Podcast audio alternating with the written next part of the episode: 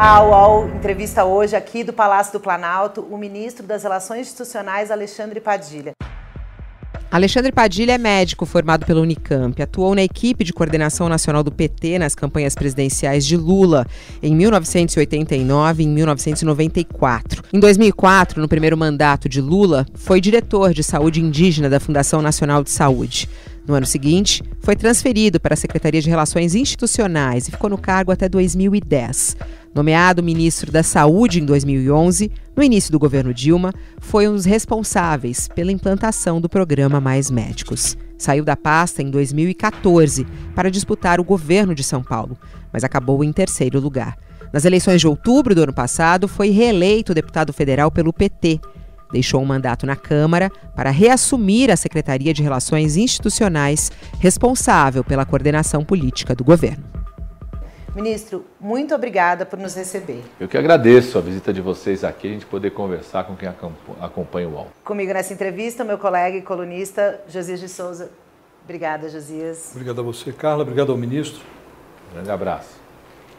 Ministro, a gente vai começar então pela novela que se arrastou aí nos últimos meses, que a gente chamou de novela, né, da entrada do Centrão no governo, PP e republicanos agora tem aí ministros na esplanada, André Fufuca e Silvio Costa Filho. Eu queria que o senhor, que foi aí um dos articuladores dessa, dessa entrada do Centrão, fizesse uma avaliação é, como é que ficou a é, como é que ficou essa chegada? Muitas pessoas falaram que houve um desgaste para o senhor nessa relação.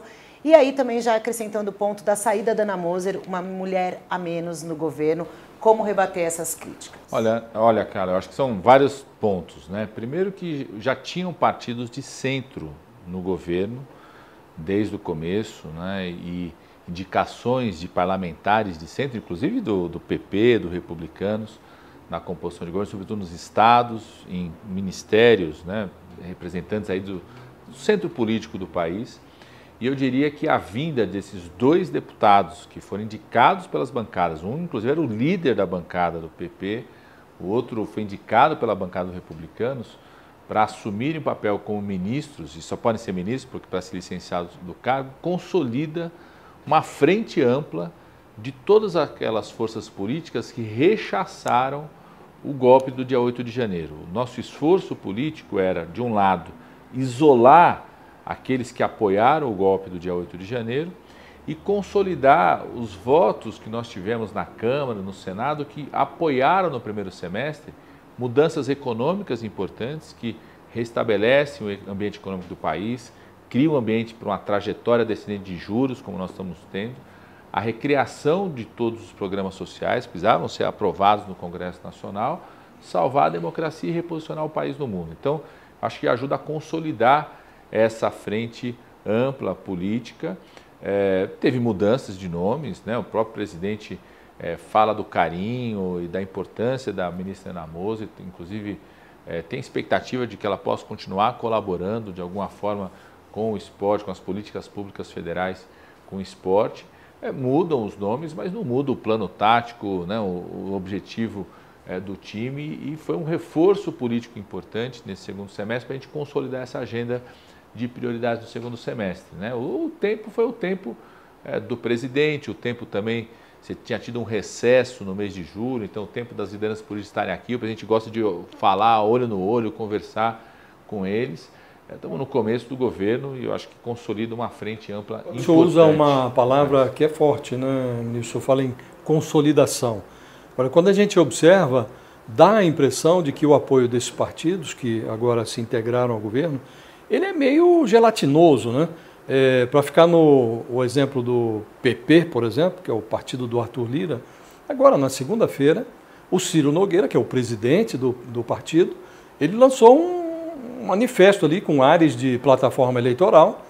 É, em vários pontos, esse manifesto se contrapõe a posições do governo, a posições tradicionais do PT, e botou nas redes sociais uma imagem ali de água e óleo, coisas que não se misturam. Quer dizer, o PP não veio para o governo é, por inteiro, né? Que consolidação é essa? Consolida as bancadas, né? O próprio presidente Arthur Lira falou isso, a bancada do PP, a bancada dos republicanos na Câmara dos Deputados, que já votou a favor dos projetos prioritários do governo, reforma tributária, marco fiscal, reconstrução dos programas sociais, a vinda deles, não só em apoiar projetos do governo no Congresso Nacional, debate da transição ecológica, de consolidar o ambiente macroeconômico, de baratear o crédito no país, mas também ao vir para o governo assumir os ministérios, né, parlamentares assumirem esse papel dentro dos ministérios, reforça essa articulação política, a própria defesa do governo.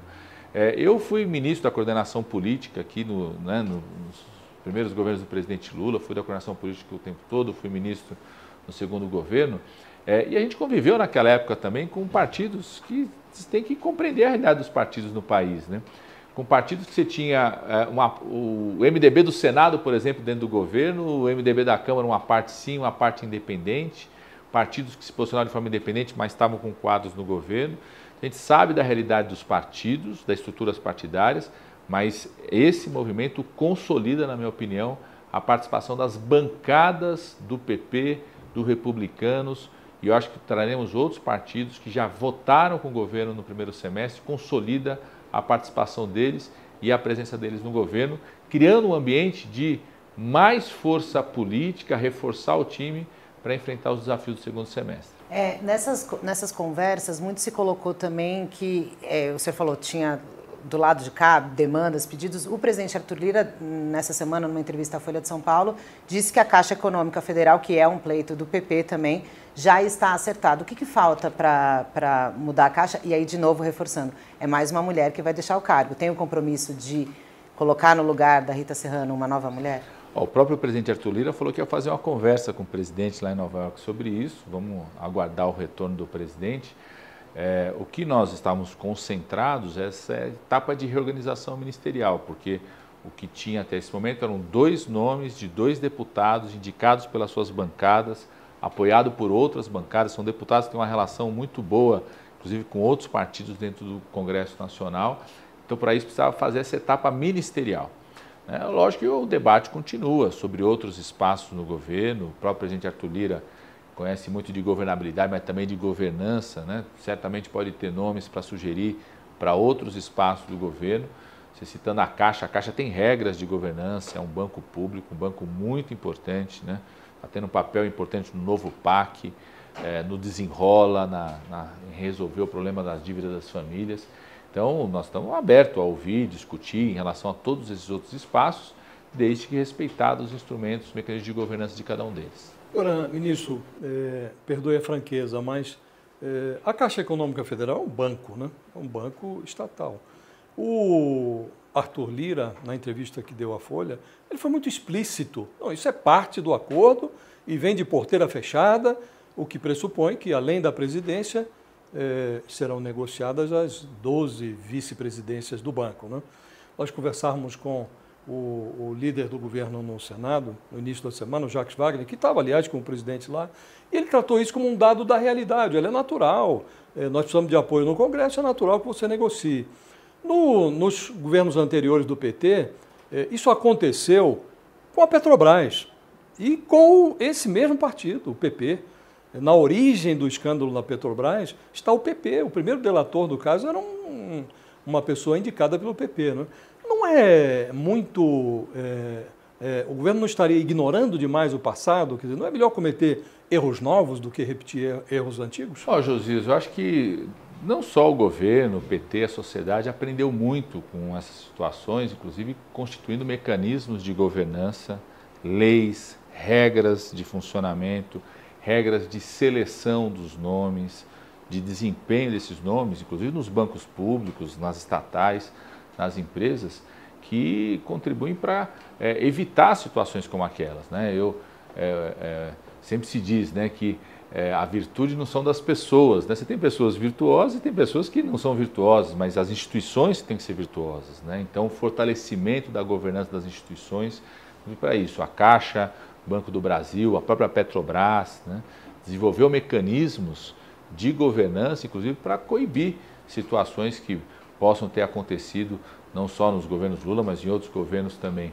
É, e eu acho que a gente sempre tem que perseguir isso, né? Por isso que é, vamos é, se dedicar e ouvir como foram as conversas, vamos sempre estar abertos a discutir os espaços. Um dos papéis que a gente faz aqui o tempo todo Né? É, os parlamentares eles conhecem muito da realidade local, de algum setor, de algum setor econômico, podem sempre ter contribuições de nomes é, que podem ser positivos. Conheço vários deles que foram indicados parlamentares que têm um desempenho muito positivo, desde que sempre cumpra as regras de governança, seja na seleção dos nomes, na avaliação do desempenho, da execução das ações. Disso o governo não vai abrir mão nunca. Há um aspecto, ministro, que é, o senhor mesmo foi ministro da Saúde e havia uma preocupação mínima quando se indicava um ministro com a adequação do nome à pasta. O senhor é médico, foi ministro da Saúde. É, hoje dá a impressão de que esse mínimo de cuidado ele foi como que é, negligenciado. Bota lá um Fufuca não entende nada de esporte, pode até ser um magnífico gestor que ninguém conhece e vai agora se, se revelar no Ministério do Esporte. Né? Não sei se é, o novo ministro do Esporte também entende da área. Não está havendo uma repetição de um velho modelo sem nenhuma tentativa de aperfeiçoar esse modelo? Dizer, não há uma. É isso mesmo, não dá para fazer diferente a composição, essa, essa negociação do executivo com o legislativo? Ó, oh, Josias, eu tenho certeza absoluta que tanto o ministro Silvio Costa Filho quanto o ministro André Fufuca vão ter muita competência política, competência técnica na montagem das suas equipes, compromisso tanto com a política da área do esporte quanto de portos e aeroportos. Inclusive, o discurso do ministro André Fofuca é de compromisso com aquilo que foi plantado pela ministra Ana Mose, desenvolver, ampliar. Ele tem uma experiência, sim, por exemplo, no estado dele, do Maranhão, sempre esteve junto com o governador Flávio Dino em acompanhar políticas da área do esporte, tem uma convivência nisso, é, seja quando foi deputado estadual, mesmo deputado federal, acho que vai trazer uma equipe também é, com muita força dessa combinação da competência política e da competência técnica, né, José? Os ministros e ministras, eles representam muitas vezes um segmento, você estava citando o exemplo da saúde, a ministra Anísia Trindade, ela representa é, a, a, tradição nossa da saúde pública, ó, toda a instituição da Fiocruz, para superarmos um momento muito complexo que foi o ano da pandemia. Mas também representa atores políticos, segmentos sociais, e às vezes você tem ministros que têm um, uma trajetória mais do campo da política, como parlamentares, que é muito importante, inclusive para aprovar pro, projetos do esporte. A, a, gente precisa de uma nova lei geral dos esportes, já aprovou um trecho, vai votar outros. É muito importante dar um passo em constituir fundos do esporte. Agora tem todo o debate, por exemplo, da taxação das apostas eletrônicas. Você vai ter é, uma importância do acompanhamento do desempenho, da integridade esportiva das apostas, vai arrecadar recursos para desenvolver o esporte brasileiro. Então você também tem que ter competência política para aprovar projetos no Congresso, mobilizar governadores, prefeitos. Para você desenvolver uma política pública no país, se você não tem boa relação com governador, prefeito, não mobiliza, você não consegue executar. Se você não atrai recursos do Congresso, por exemplo, com emendas parlamentares, muitas vezes você não consegue dar conta da execução é, desses recursos. Então, acho que vão ter muita competência política, é, envolvimento dos atores políticos e também técnica em montar equipes técnicas.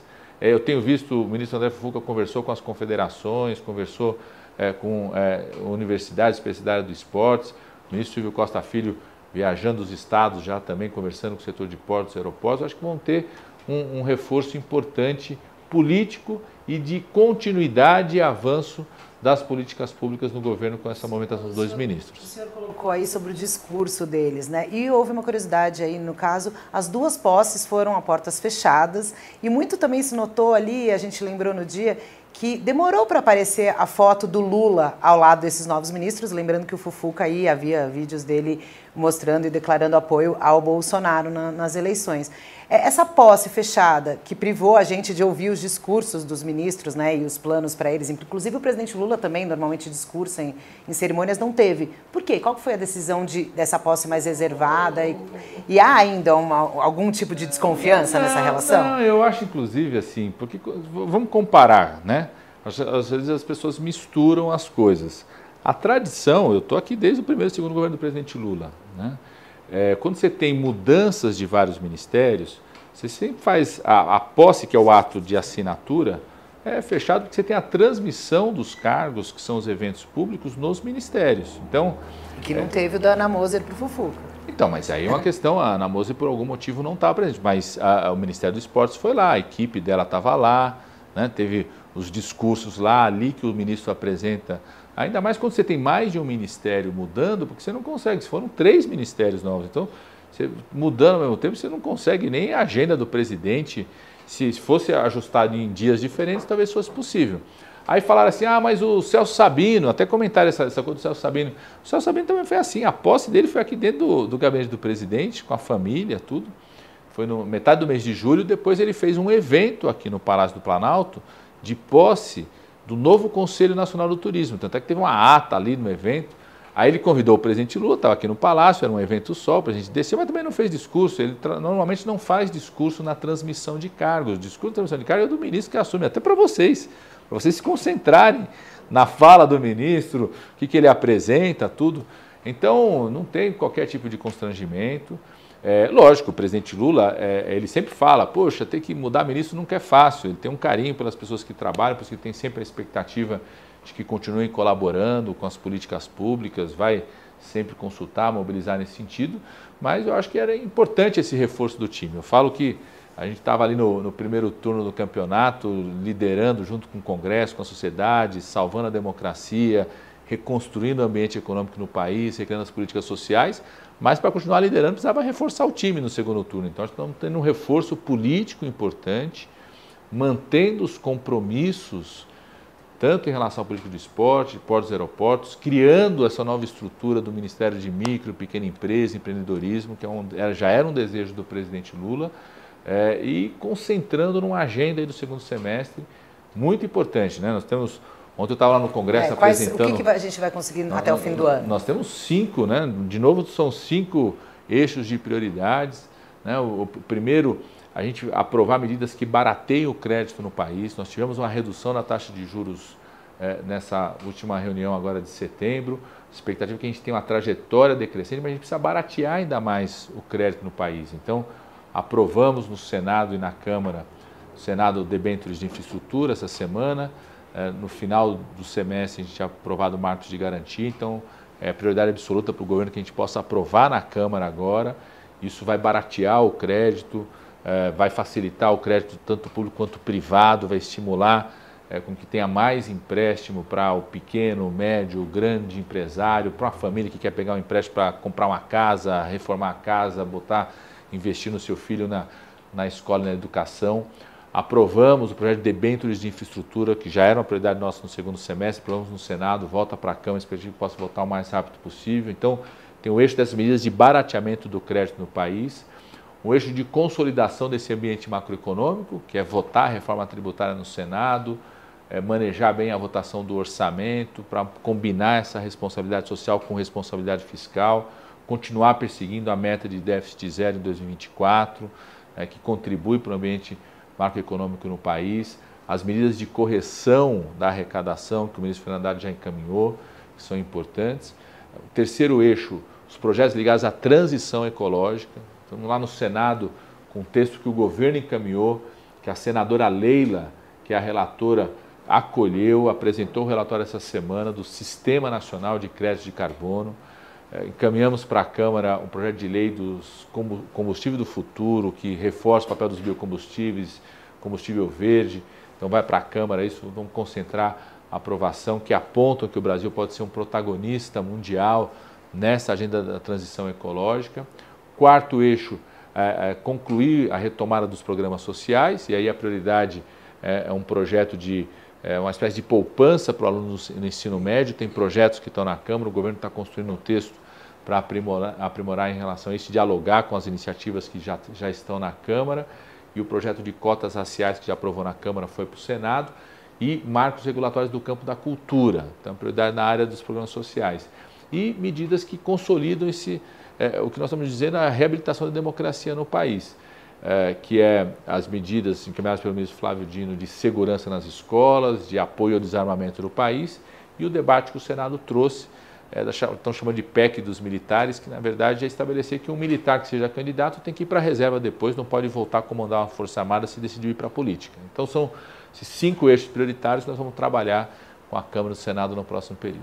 Ministro, o presidente Lula está de volta ao Brasil e há algumas datas que, em tese, impõem a ele é, uma decisão sobre a Procuradoria-Geral da República.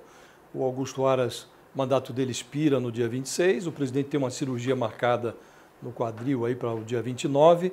É, ele vai escolher o procurador-geral, o novo procurador-geral, antes da cirurgia, antes do dia 29, é, esses nomes que estão postos, o procurador Gonê e o procurador é, Bigonha, são os nomes que, de fato, o presidente está cogitando, é, vai escolher um dos dois, o senhor esteve com os dois, é, o Jacques Wagner me disse que o presidente também esteve com os dois, não bateu o martelo, mas é, essas são as cogitações. Primeiro, vai escolher, e são esses de fato a, a, essas alternativas? Ó, oh, Josias, o que, que eu tenho dito para o presidente tem essa responsabilidade das relações institucionais aqui, de alguém que eu recebi, todos que pediram aqui para receber, eu recebi. Recebi os dois, conversei também com aqueles que estão na lista tríplice, recebi outros procuradores que são indicados de alguma forma, né? Que ele tem que ter toda a tranquilidade para a decisão, o tempo é dele, a prerrogativa é do presidente. O Brasil já teve situações de que teve um procurador-geral interino né, em outros governos, é, não é uma exceção acontecer isso no país.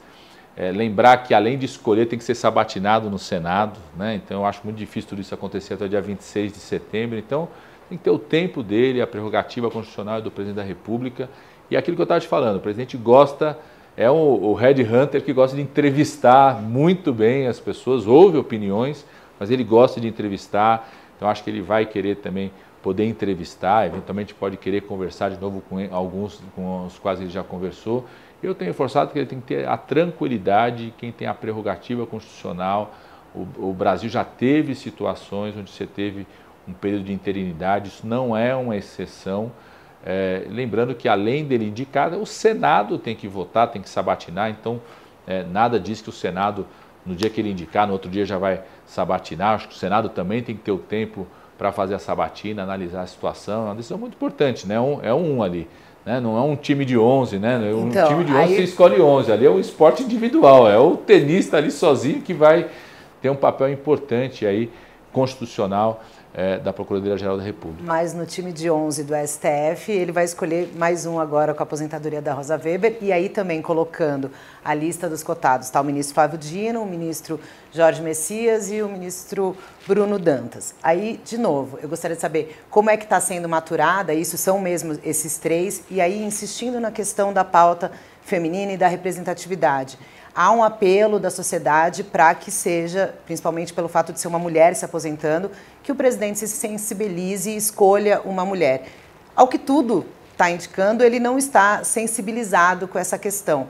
O senhor não acha grave que a gente não tenha é, uma mulher na Suprema Corte? Vai, ter, vai sobrar só uma mulher, caso ele indique um homem, e é isso mesmo? Como é que os senhores vão rebater também essas críticas? Ó, primeiro, Carlos, é o seguinte, né? Eu acho que tem alguém que tem compromisso com a pauta das mulheres, empoderamento do, das mulheres, combater essa desigualdade que a gente tem no país tão forte e intenso é o presidente Lula. Né? Inclusive em relação à composição judiciária. A gente acabou de indicar em lista tríplice que tinha homem e mulher, indicou mulheres para o TSE, mulher é, para o STJ, encaminhou essas indicações. Né? Acho legítimo a pauta, eu acho que é uma pauta da sociedade, eu acho que legítima ela existir como também a prerrogativa constitucional é do presidente. Acho que ele está ouvindo, eu já ouvi ele falar, né? Ó, oh, eu quero, quero poder ouvir, analisar a possibilidade de mulheres, então está aberto a analisar essa possibilidade. Acho que não tem nenhuma definição da parte dele sobre nome para encaminhar para o STF. Eu ouço muito falar desses três nomes, né? O, o ministro do TCU, Bruno Dantas, o ministro Flávio Dino, o ministro Messias. Eu acho também por conta do bom trabalho, bom desempenho dos três, são muito respeitados no mundo jurídico, na Suprema Corte, o ministro Messias pelo papel que faz na Advocacia Geral da União, o ministro Flávio Dino, que é juiz de formação e tem um papel muito importante no Ministério da Justiça, o ministro Bruno Dantas também no Tribunal de Contas da União. Eu acho que está tá muito indefinido isso. Não vejo nenhuma definição. Nome de mulher? Tem algum nome de mulher que está circulando aqui que o senhor já ah, não, tem? Tem, tem vários. Eu já, eu já ouvi, por exemplo, o nome da professora é, Dalari, da, da Faculdade de Direito Lago São Francisco, outro dia até recebi, né, tem muita competência, já colaborou com o governo, participou do Ministério da Educação. Recebi essa semana uma pessoa que é conselheira do Conselhão do Conselho de Desenvolvimento Econômico Social Sustentável, a, a doutora Dora, que, que falou inclusive, ó, oh, meu nome está sendo apresentado, eu falei, eu sei, sei disso, né? É, o nome dela está sendo apresentado, eu acho que outros nomes podem surgir, é, e o presidente não está fechado a uma posição, ou não está afunilou numa posição, é, eu acho que é natural é, esse, é, apresentarem o nome desses três, né, o ministro do Tribunal de Contas, o ministro da Justiça, o ministro da Advocacia Geral da União pelo papel que eles têm hoje no, na Suprema Corte, né? são muito bem vistos, muito bem recebidos. A gente está recuperando uma relação é, de parceria, de respeito institucional entre o Executivo e o Judiciário. Né? A gente tinha aqui no Palácio do Planalto um presidente que tinha uma verdadeira máquina de produção de conflito com o Judiciário, a gente desligou essa máquina, então acho que também os nomes, além da competência individual de cada um deles, tem a ver também com esse momento, esse esforço que eles conduzem de reabilitação. E acho que é um processo do presidente de definição sobre isso. O presidente é, tem uma preocupação, sim, é, é, sempre fala, ó, quero ampliar cada vez mais é, o número de mulheres no governo, no ministério, nos espaços serem ocupados. A gente já, né, já é recorde. Você pega o Banco do Brasil, por exemplo, né, a primeira vez que o Banco do Brasil tem uma mulher na sua presidência, então tem um esforço em relação a isso, acho que esse esforço continua. Nisso, na hipótese de o Flávio Dino ser é, indicado para o Supremo, parece que o nome dele está bem posto, é, existe a hipótese de desmembramento do Ministério da Justiça, Justiça e Segurança Pública? Ó, oh, Josias, primeiro, assim, eu não, eu não vou trabalhar com, com as hipóteses, né? Mas esse debate aconteceu na transição, é, na, durante o período da transição de governo. O presidente Lula chegou a aventar essa possibilidade, inclusive, na transição de governo. Durante a campanha, esse debate apareceu. É, e teve naquele momento uma decisão de que considerava que era importante o Ministério da Justiça integrar nesse momento tanto o sistema de justiça quanto o aparato policial, da Polícia Federal, da Polícia Rodoviária Federal. Acho que uma decisão correta naquele momento. É, eu não, esse debate não veio aqui para o núcleo de governo, nem para o presidente. Eu perguntar, ah, já está na mesa do presidente essa decisão? Eu não, não vi na mesa dele, nem, no, nem na sala dele no nosso espaço. Sei que tem setores da sociedade que defendem isso, né? especialistas em segurança, outros não, que defendem que a manutenção também, integrada. Né? Um PT, tem né? setores do PT.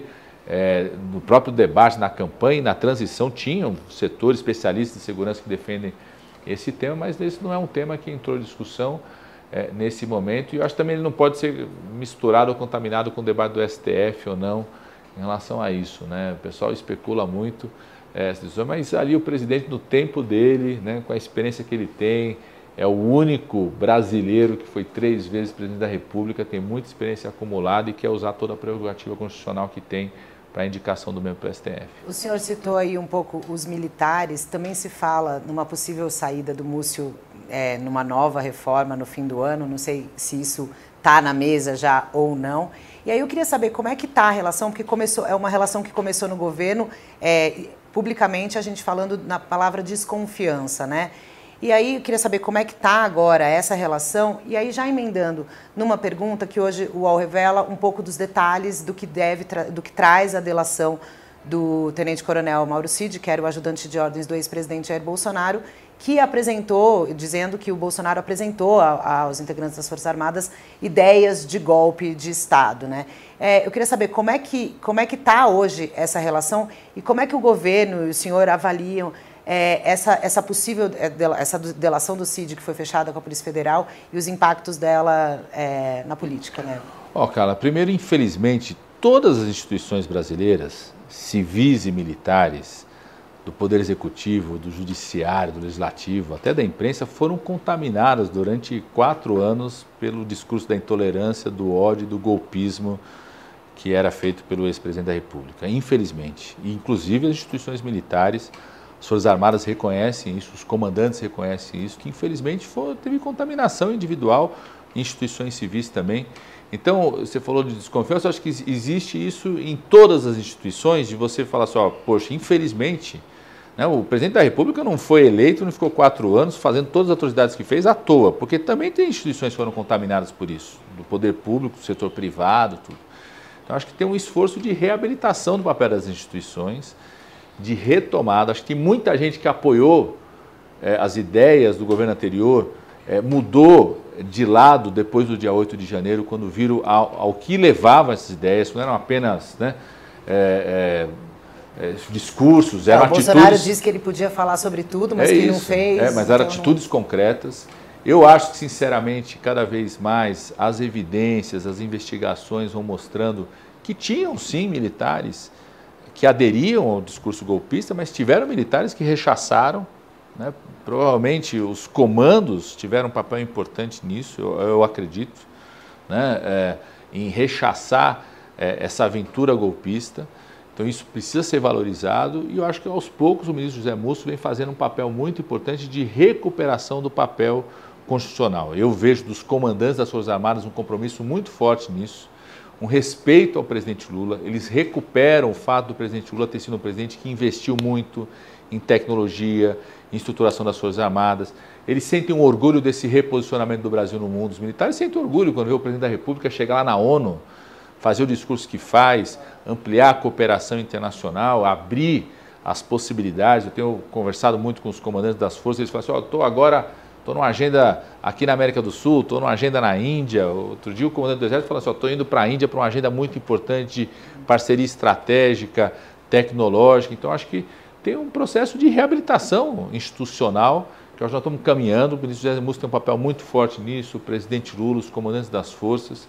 Eu acho que essa proposta que o Senado veio no diálogo com o ministro José Múcio de apresentar uma PEC que demarca claramente, o militar que quer ir para a política tem que ir para a política, não pode voltar para comandar a Força Armada, né? você não, não, pode misturar é, é, né, comandos sobre armas, sobre tecnologia que mata as pessoas com o mundo da política. Né? Então, é, esse apoio das, do Comando das Forças Armadas por essa PEC, eu acho que é mais um gesto em Ô, relação a isso. Tem um aspecto... E, só, só para e, só, e passar a bola. E eu acho que nós temos que ser muito severos na apuração e na punição de quem tiver evidência, porque isso é pedagógico. Né? Eu, sou, eu sou filho é, de militantes da ditadura, eu só pude abraçar meu pai quando eu tinha 8 anos de idade, ele foi durante 11 meses sendo torturado. A gente sabe o que é a ditadura na vida das famílias, na vida das pessoas. E a gente tem que ser pedagógico na apuração e na punição para que nunca mais se repita uma aventura como foi a aventura golpista do dia 8 de janeiro. Isso é pedagógico. Isso tem que ser firmemente reabilitado. Isso tem um peso muito importante para a história. Eu acho que a nossa geração tem que garantir isso. As instituições, a Polícia Federal, o Congresso Nacional, o Judiciário, o Executivo colaborando com isso, nós temos que garantir que quem participou, quem financiou, quem executou a aventura do golpe de 8 de janeiro tem que ser fortemente punido. Eu queria falar justamente sobre a pedagogia a que o senhor se refere. O que, que tem na notícia de hoje? A parte da delação do Mauro Cid, ele diz claramente que o Bolsonaro eh, discutiu o golpe com o comando militar. E, evidentemente, houve uma resistência, porque senão nós não estaríamos nem aqui, né? o golpe teria se consumado. Né? Eh, eu não tenho nenhuma dúvida também quanto a, ao empenho dos atuais comandantes para se comportarem ali dentro dos trilhos. Eu próprio já falei com o comandante do Exército, o general Tomás Paiva, e não tenho nenhuma dúvida quanto aos propósitos dele. A minha dúvida é, é hoje a posição das Forças Armadas é muito cômoda. Você fala, não, se a apuração detectar uma responsabilidade qualquer, nós puniremos severamente e tal.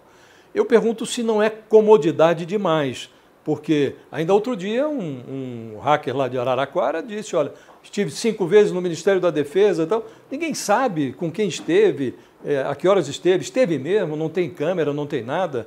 É, o tal Mauro Cid, ainda outro dia, depunha é, trajando o, o uniforme do Exército. Não há uma falta de atividade das Forças Armadas, no sentido de se autopurificar, de apresentar uma proatividade maior diante de tudo que nós enfrentamos, não seria mais razoável que as Forças Armadas eh, agissem antes mesmo das decisões judiciais? Ó, oh, Josias, primeiro que eu acho que tem uma ação, tem uma ação por parte das Forças Armadas em buscar os seus mecanismos internos de apuração de qualquer indivíduo que tenha se envolvido menos, com né? os atos golpistas. Acho que tem uma ação que também tem a ver com a sua realidade institucional. Né? Se, a... fizermos uma comparação, Ministério da Justiça, o Anderson Torres preso, o Ministério da Justiça, a Polícia Federal foi lá, olha, está aqui, teve preso, não merece receber o salário, porque não houve a contrapartida do, do, do serviço prestado. O Mauro Cid preso, quatro meses, salário em dia lá, o soldo é, 26 mil reais, agora passou para 27 sendo Mesmo pago normalmente. Né? É Mesmo ele afastado. Né? É que são instituições diferentes também, né? Eu acho que não dá para a gente querer é, que tenha o mesmo comportamento de instituições que são diferentes. O governo é o mesmo, né, ministro? Não, o governo é o mesmo, mas respeita as instituições, né? O, o governo tem um período... O Exército não é respeita. uma instituição, né, ministro? É um órgão não, público, não, outro qualquer, né? Mas que é uma instituição, né? É uma instituição, tem regras institucionais, regras de funcionamento, regras, inclusive, da sua justiça militar, né, de como que faz o processo de apuração, regras É, Isso se, se a tá pessoa... Não, eu não estou falando que está adequado. Eu acho que tem uma postura adequada dos comandantes das forças diante da realidade que nós vivemos, diante da contaminação que teve em indivíduos, inclusive instituições, por quatro anos do, do, do ódio do bolsonarismo, e em fazer esse esforço junto com o governo, com o Congresso, com instituições, da gente salvar a democracia. Ô Josias, muita gente falava o seguinte, né? O que, que você, você achou de mais importante na reação ao dia 8 de janeiro? É, além da reação política, da imprensa é, internacional, foi o fato da gente ter é, estancado um golpe sem uma vítima fatal. Eu fico imaginando se a gente tivesse tido uma vítima fatal, é, seja na desocupação dos, dos, quartéis, que era um absurdo que estava acontecendo, ou seja, é, na prisão das pessoas aqui, é, do que nós fizemos no dia 8 de janeiro, durante a madrugada inteira. É, ter feito isso sem ter. O Capitólio teve seis vítimas fatais. Ter, ter, isso sem nenhuma vítima fatal, acho que foi muito positivo. Além de salvar uma vida, né? A gente, a gente nunca aposta na morte, você restabelecer esse ambiente no país. Então, acho que os comandos das Forças Armadas, o ministro da Defesa, está fazendo a condução adequada para a realidade dessas instituições, né? de, um, de, um, de um país que tem suas instituições muito frágeis ainda. E a gente precisa avançar. Né? Por isso, a aprovação dessa mudança constitucional que estabelece que militar que vá para a política. Mas mesmo aí houve um recuo, né, ministro?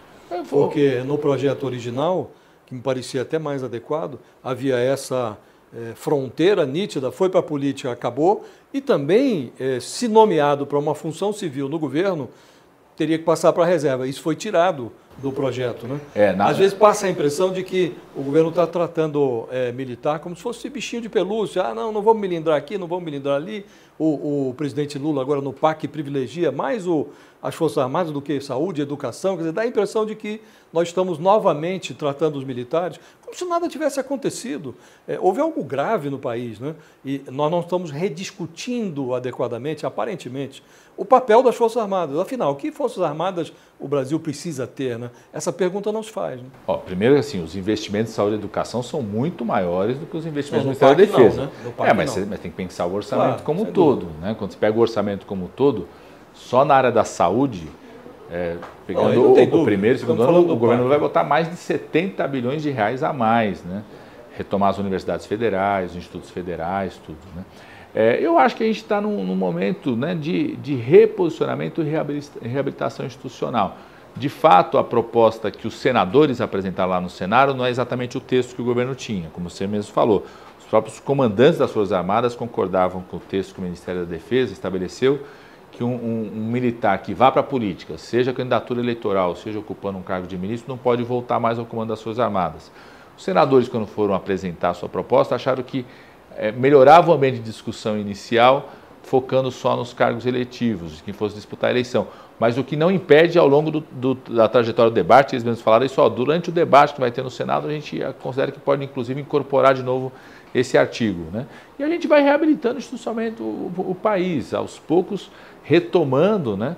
Nós estamos oito meses de governo, né? você, em oito meses de governo, desmontar todo o tsunami institucional que foi feito pelo governo anterior não é algo que você faz da noite para o dia. Então, nós vamos recuperando e eu acho que tem que continuar perseguindo isso. Você falou de forma correta. Eu acho que o Brasil precisa continuar discutindo qual é o papel é, da, da, da, estratégia de defesa, do papel da defesa no país, o papel dos militares na soberania, o papel nas instituições, no processo político. Acho que tem que reafirmar o tempo todo. Acho que esse é um debate que a gente não pode esconder de fazer no país, não. Ministro, a gente está caminhando aqui para o fim, mas ainda nessa esteira de o que a herança, digamos assim, tem a questão das pautas ideológicas. Né? O senhor destacou o comportamento da base em, pautas econômicas, mas a gente sabe que na questão das pautas ideológicas é um pouquinho distinto isso.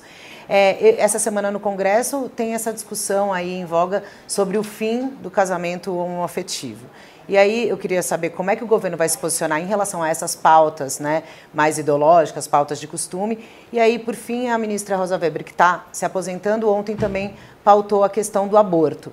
Um tema que na campanha o governo evita, né, porque é um tema polêmico, mas eu queria saber também se não está na hora do governo assumir uma posição em relação à questão do aborto. Não, essa posição foi assumida durante a campanha, então o governo vai manter a posição que assumiu durante a campanha. Né? Durante a campanha eleitoral, quando o presidente Lula se apresenta aos seus eleitores, ele afirma uma posição. Né?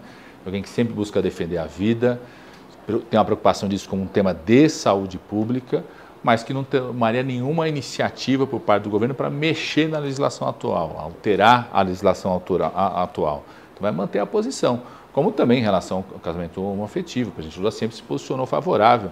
É, nós temos orgulho, inclusive, de ter ministros e ministras que, que têm a união homoafetiva com parte de dirigentes do governo, então temos orgulho disso, de ser um governo que amplia, inclusive, a diversidade no país. Então temos posição em relação a isso, a posição dos parlamentares é, de partidos, né?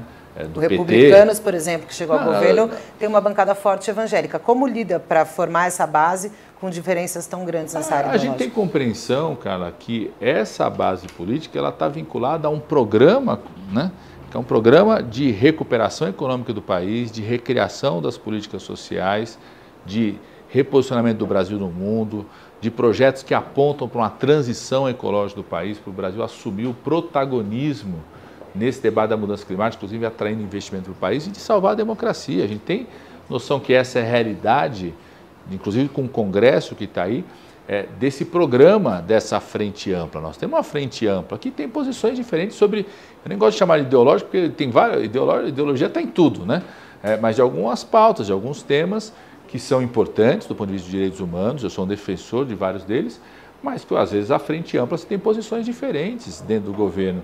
O que você não pode, é, às vezes eu acho que a extrema-direita no país se utilizou de trazer essas pautas da forma como traz para contaminar o debate político no país. O país precisa de pacificação, de, de união, da gente poder tratar dos temas, inclusive desses, sem nos transformar em inimigos, sem é, transformar nessas atitudes absurdas, sem reforçar a intolerância, tratar de todos eles, mas sem reforçar a intolerância e focar de muito, com muita clareza né, é, nesse, nesse projeto que salva a democracia, que recupera o ambiente econômico do país, que aposta na recriação dos programas sociais e que posiciona o Brasil no mundo como um protagonista internacional na agenda de mudança a última, climática. A última pergunta, ministro, pode ser uma resposta rápida se quiser, eu não queria deixar de lhe fazer. É, primeiro, é, o senhor acha que o Bolsonaro está politicamente é, morto? Segundo lugar, o senhor espera que ele seja preso? Não, eu não acho que está politicamente morto, pelo contrário, ele representa, infelizmente, um movimento né, do bolsonarismo, da extrema-direita, que é um fenômeno não só do Brasil, é do mundo como um todo. Né? É a mesma coisa de alguém achar que o Trump estaria morto depois do que aconteceu nos Estados Unidos. Né? e não está, um país que tem uma democracia muito mais consolidada, continua apostando no Trump, no, Trump, no Trumpismo. Né? Nós estamos vendo isso na Europa, países que passaram por toda a situação do ataque à democracia, por guerra, por todo o holocausto, dialogando, né? vendo lideranças que dialogam fortemente com o que teve de pior né? do nazismo, do fascismo. Então, é, eu não acho que está já morto, porque esse movimento existe. Ele representa, infelizmente, uma parcela que, do ponto de vista da política, o nosso esforço é isolá-la cada vez mais. É colocá-la no canto que cabe a ela, da extrema-direita, e nunca mais né, possa ter um papel de coordenar uma coalizão política no país e assumir é, responsabilidades como assumiu. Né? Eu, eu quero, não só do Bolsonaro, mas de qualquer ator político que, se tiver crime, que seja é, é, comprovado o crime seja punido. Né? A minha expectativa sempre é essa, não é só do Bolsonaro, em qualquer ator ou agente político. Né? É, é acho que é muito importante para o país é, tudo que nós passamos na pandemia, eu como médico, infectologista, eu estava é, como deputado, mas continuava como professor universitário, dando aula, atendendo, tudo que a gente passou na pandemia, tudo que nós passamos no dia 8 de janeiro, tudo golpista, tudo que nós passamos no desmatamento da Amazônia, as agressões que nós passamos, eu acho né, que todas as figuras que se envolverem em crimes, a apuração tem que ser veemente, com muita força, respeitando as instituições, buscando provas, se tiverem provas, tem que ser punidos por isso. Maravilha, ministro. Queria muito agradecer o seu tempo e nos receber aqui. Eu que agradeço, viu, Carla, Josias, Obrigado, um prazer e uma honra estar aqui. Obrigada, Josias. Obrigado a você. Carla. Obrigada a você que acompanha essa entrevista. Na semana que vem a gente volta. Até mais. Qual?